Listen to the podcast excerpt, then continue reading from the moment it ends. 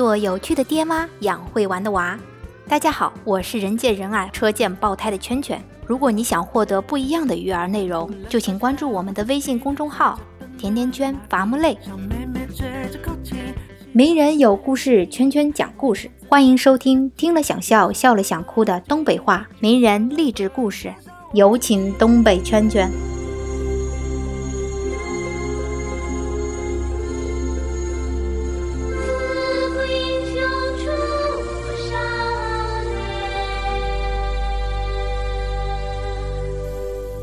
大家好，我是东北圈圈。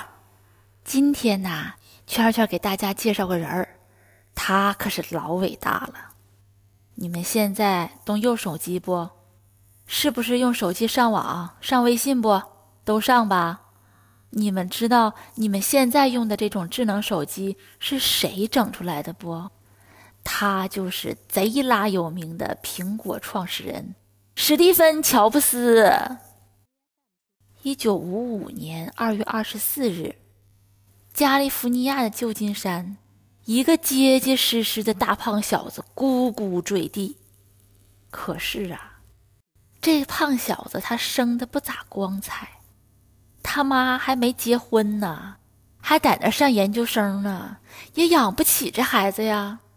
你要说这当妈的吧，可也真不靠谱，当爹的都不知道跑哪儿去了。这当妈的决定吧，就把这孩子送人。最后终于找到另外一对两口子，自己没孩子，就领养了这个胖小子。这两口子就是保罗·乔布斯和克拉拉·乔布斯，而这个被领养的大胖小子就是大名鼎鼎的苹果之父史蒂芬·乔布斯。小乔布斯啊，那从小就是调皮捣蛋。妥妥的一个熊孩子，他早上四点钟就能从床上爬起来，把人家邻居的汽车轮胎给人扎漏气了，那家给人邻居气得直跺脚，他就在边上高兴的拍手大笑。他吧，好奇心还贼拉强，你说整个杀虫剂，他想尝尝那玩意啥味儿的，他就和他小伙伴偷摸的跑医院里去了。偷摸偷出来那点杀虫剂尝了尝，你说这不得去洗胃去？他还喜欢把他妈那发卡，塑料的，插到那电源插座里，那塑料一烧那味儿，他可喜欢了。你说这孩子咋整？在学校里吧，这小乔布斯啊，也是给那老师整的脑瓜子直疼。他就不合群儿，喜欢一个人猫墙角那发呆。而且啊，他也不好好听课呀，总鼓捣那些小动作，老师吧就黑喽他呀，然后他立马站起来给人老师怼回去，作业那就根本不写，这家伙给学校整的都没招没招的，你就寻思这孩子肯定是无药可救了，赶紧你爹妈给领回去吧，赶紧退学得了。但是到了小学四年级的时候，这情况就出现了一个非常大的变化。他们班呢来了一位叫伊莫金特迪希尔的女老师，这个女老师整整花了一个月的时间，就来了解这小乔布斯，积极鼓励小乔布斯努力学习。有一次，他竟然跟他说：“你只要完成作业，我就给你五美元的奖励。”这小乔布斯的学习热情噌一下就被激发出来了。这哪是学习热情啊？这妥妥的是赚钱的热情，好吗？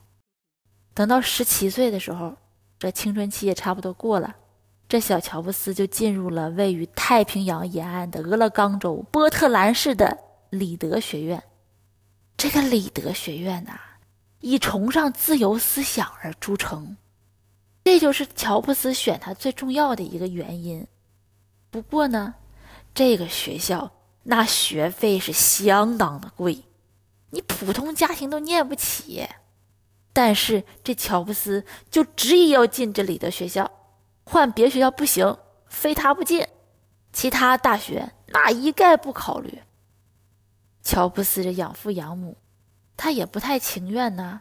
但说实在的吧，人这养父养母真够意思，你倾家荡产，拿出所有的积蓄，你就把这乔布斯送到里德学院去了。这真不是一般人能做到的。但是，半年之后，乔布斯就发现自己完全不知道这样念下去有啥用。大学课程太没意思了。他说他找不着人生目标，找不着自己价值，然后人家退学了。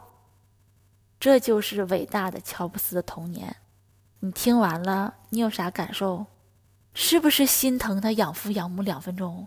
这家伙领养回来个熊孩子，整天惹事儿不说，长大了还是个败家子儿。花那么多钱我供你读书，你退学了，我上辈子真是欠你的呀！但是人生就是这么的出其不意。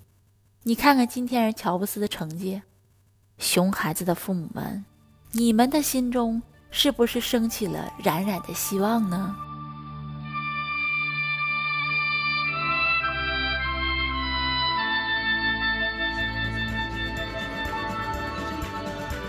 关注微信公众号“甜甜圈伐木累”，做有趣的爹妈，养会玩的娃。